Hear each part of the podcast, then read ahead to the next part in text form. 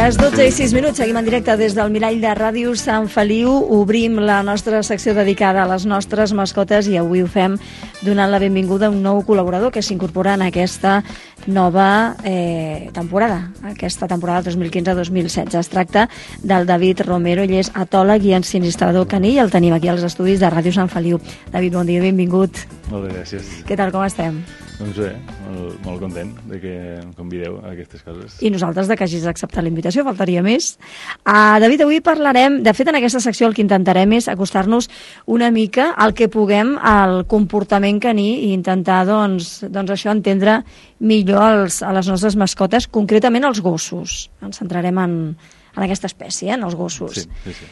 I avui doncs, eh, començarem parlant mm, d'un tema que segurament és vital, perquè per aconseguir doncs, un gos ben ensinistrat eh, és evident que cal que aquell gos se senti motivat. David, eh, la, la motivació en, en els gossos és una cosa inherent a ells? És a dir, hi ha gossos que ja per naturalesa estan motivats o és com les persones? Hi ha qui té més i menys motivació? O això es pot anar moldejant? La motivació en realitat és com algo inherent a qualsevol ser viu Uh -huh. i al final és el que el, el medi, diguéssim, mou a fer aquell individu. Llavors, és com els fonaments de, de qualsevol comportament. En aquest cas, amb, el, amb els gossos, uns tindran uns instints, uns altres en tindran uns altres, però al final qualsevol cosa que mogui el gos a, a fer algo és per una motivació. I per això és tan important a l'hora de, de l'educació canina tindre en compte això, perquè ho, és algo que utilitzem com molt sovint, Uh -huh. però no ens parem a meditar i a pensar sobre el que estem fent, no? És com ho utilitzem, el gos li dius vine i a vegades ve i a vegades no ve, típic que, que succeeix als parcs, que el, el propietari crida el gos per marxar cap a casa. Llavors, clar, aquesta motivació és molt fluixeta, eh? comparat amb seguir no jugant... motiva gens. Clar, comparat amb seguir jugant amb, amb d'altres de la seva espècie, que segurament és una que els entusiasma uh -huh. força, a, a gairebé tots, el fet de que et diguin vine perquè et ficaré el collar i marxem cap a casa, s'acabarà al pati, eh, això és menys motivador que continuar eh, uh -huh. amb tots els estímuls que té al voltant. Per això és tan interessant poder-ho analitzar abans de dir, ostres, és que el meu gos mm, li dic vine i no em fa cas. Uh -huh. Crec Molt que li hem dit el vine en un moment diguéssim, que era massa, massa injust, no?, d'alguna forma. Això s'ha de treballar una miqueta abans. Jo sempre dic que al passadís de casa vostra el gos està avorrit, no té res a fer al, al passadís de Està casa. desitjant que algú li digui que vingui. no? Correcte. Allò sí que és una motivació com per dir, i vai, i després amb una carícia ja en tindrà prou, perquè, Mhm. perquè és que no tenia res més a fer. Clar. Si això ho fem un moment on la motivació per l'entorn eh, està com, com a tope, Uh -huh. nosaltres som un petit, una petita gota d'aigua a l'oceà. Clar. I, David, què és el que motiva naturalment a un gos? Quins són aquests estímuls que, que fa, doncs, això, que se sentin motivats? Sense haver-los de forçar, eh? O sigui, Sí, sí. motivacions allò inherents Ja. al gos. Sí, hi ha coses bàsiques que són de supervivència. Mhm. O sigui, el menjar és sobreviure, no?, Mhm. d'alguna forma. Això per un costat. Després, els gossos són animals socials, per tant, estan com molt estimulats quan troben altres gossos. Són, són els seus homònims. Uh -huh. Llavors aquesta facultat social fa que, que els hi tibi i després, eh, depèn del tipus de gos que tinguem entre mans, doncs hi ha alguns que tenen un instint més de caça o un instint eh, més de, de... Bueno, els pastors, per Mhm. exemple, com de- d'anar controlant que tothom es mantingui al seu lloc, que ningú s'escapi, que si érem sis, que continuem siguent els sis, no? Mhm. Vull dir que cadascun d'ells també té, no sé, els gossos caçadors que són de rastre, un beagle, per exemple, Sí. a que troben algun, algun rastre que els interessa perquè els desperta aquest instint, allò és interessantíssim i tot el Mhm. món eh, se'ls queda reduït a aquells rastres que estan seguint fins que el seu cos digui prou. Uh -huh. Per tant, en general, els gossos tenen les mateixes motivacions, però en funció de la raça hi ha motivacions que són més concretes. Sí, podríem dir que hi ha com, com tot de motivacions comunes, Mhm. però, però depèn del gos que tinguem, sense, no sé si cal especificar tant amb races, perquè després com que cada individu és únic, Clar. amb, dins Ja no és només de, depèn de la raça, sinó depèn del sí, gos. correcte. Ah, llavors, diguéssim que hi ha estímuls que seran més forts que d'altres. Mhm. Formen part del seu caràcter, formen part de la seva manera de ser i del seu, bueno, del seu ser Mhm. únic. I, I això està bé. Hi ha gossos que estan desmotivats? O el fet que estigui desmotivat vol dir que al darrere hi ha alguna cosa que no funciona? Sí, habitualment vol dir que darrere hi ha alguna cosa que no funciona. Uh -huh. Això té molt a veure amb... Suposo que tindrem temps de parlar de més coses i, i el gos familiar d'avui en dia que el tenim vivint en un món d'humans, si no som prou espavilats com per donar-nos compte de que estem obligant a un animal a viure a un món d'humans, eh, poden agafar patologies vàries i entre aquestes hi ha ansietats, hi ha inclús depressions, uh -huh. i clar, un gos eh, deprimit és que li falta la motivació, justament, i s'ha de tractar, perquè, clar, aquest gos ha de tornar a, a fer de gos, que clar. això és el que passa moltes vegades quan, quan vas a un domicili que tenen problemes, sovint el que et trobes és que hi ha un gos que no sap viure com un gos, perquè entre tots l'hem confós. Uh -huh. Llavors passen coses pues, com, bueno, com que no pare de bordar, els veïns es queixen, o em destrossa, porto sis sofàs amb, amb aquest any passat, i és com, bueno, fa, Ikea et farà... El client de l'any. Exacte. Però, però el gos, un gos no, no destrossa sofàs perquè, sí. perquè li encanti. No?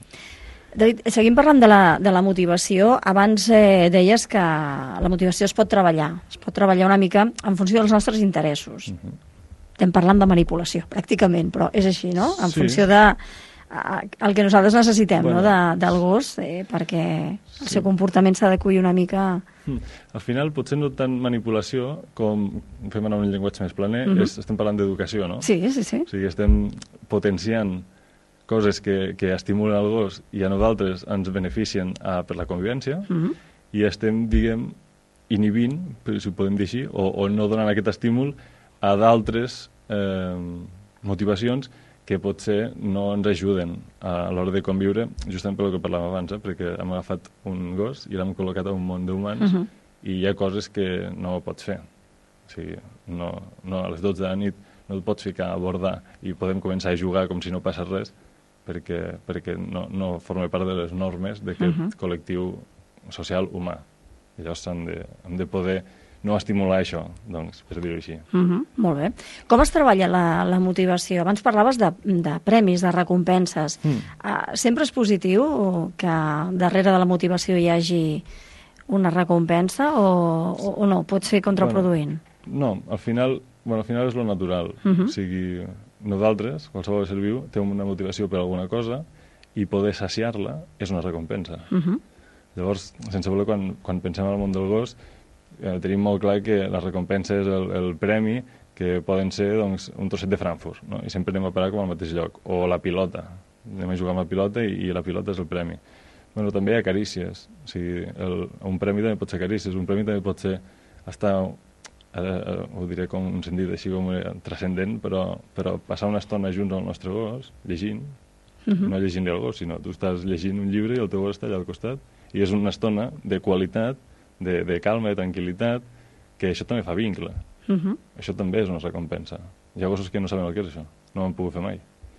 Llavors, és interessant eh, poder donar-nos compte de que la recompensa no és tant quan facis això al moment que jo t'ho dic et donem un tros de Frankfurt perquè llavors t'estic premiant i la motivació és algo que, com que és inherent, no, no, no té pausa. O sigui, el, el gos va fent coses perquè, perquè sempre hi ha una motivació. Doncs ara estic al carrer i, i vaig, en, vaig ensumar l'arbre de la cantonada perquè sé que cada dia passa per aquí, ells es coneixen, per les mm -hmm. olors passa per, per aquí el veí del quart i va a veure si avui també ha vingut. bueno, doncs això és una motivació social, no? Mm -hmm i després ell fa la seva marca perquè quan passi el gos de Villa del Sàpiga que, sàpiga que jo ja he passat també. bueno, doncs això són motivacions i el fet de deixar-li fer ja és una recompensa. Uh mhm. -huh. O sigui que no, no és tan... No tot és tan... Bé, Frankfurt, evidentment, quan volem com, com moldejar, no? quan volem com, com fer-ho jugar a favor, sí que, sí que ho fem amb eines que són una miqueta més conductuals, per dir-ho així, que seria doncs això, mm, jo et crido al passadís de casa i quan vens t'acaricio, juguem, et dono un dos de Frankfurt, el que sigui, i llavors a partir d'aquí ho vaig provant i ho vaig practicant amb més estímuls al voltant perquè, bueno, per anar-ho ficant com més difícil, però clar, com que ja, ja hi ha un precedent, doncs ell ja està més acostumat a quan li dius vine, bé. Llavors, clar, això és, és més conductista, no? Això sí que és ja com anar moldejant perquè anem incentivant una, un, bueno, una reacció concreta mm. a una motivació. Aquests comportaments s'han d'anar treballant al llarg del temps o un cop apresos pel gos ja queden? Sí, quan un gos porta molt temps treballant una cosa, normalment ja, ja queda, però no està malament que quan el cridem, si ve i ho fa bé i ho fa ràpid, i, home, doncs diguem-li. Uh -huh. aquesta, aquesta és la manera de fer-ho que m'agrada, perquè això continua que, que estigui motivat per la següent vegada. És, és molt típic, doncs, el que parlàvem abans, eh? li faig un vine i l'agafo i em vaig cap a casa. Home, això no és gaire alentador. Si en canvi nosaltres sabem que estem 20 minuts al parc i a lo millor som capaços de cridar-lo tres vegades durant aquests 20 minuts, el cridem, el premiem i el tornem a deixar marxar. Clar, això manté molt motivat el gos, perquè, perquè llavors al final és que de cada quatre vegades que em crida, una marxem cap a casa, però les altres tres em deixa continuar jugant. Per tant, eh, diguéssim que aquesta motivació no va de cap a caiguda, de cada dia quan em crida marxem, cada dia quan em crida marxem, al final quan el crida no voldrà vindre, perquè sabrà que marxem. Llavors, diguéssim que per això dic que hem d'estar atents a aquestes motivacions, perquè si el gos s'ho passa bé jugant, hem de poder cridar-lo i després tornar-lo a premiar. En aquest cas el premi no és Frankfurt, no és res, és ves a córrer mm -hmm. una altra vegada. Molt bé. I això és interessant. Doncs, eh, David Romero, recordem eh, a tot aquí en Sinistrador Caní, moltíssimes gràcies per haver-nos acompanyat, haver-nos eh, ajudat a entendre la motivació, la base per qualsevol tipus d'entrenament de, i d'educació eh, pels nostres gossos. Ah, David, recordem que tens una pàgina, una pàgina web, www.comportamentcaní.com, allà trobaran mm. El teu contacte i tota la informació que, que vulguin. Gràcies, David, i fins a la propera. A vosaltres, merci.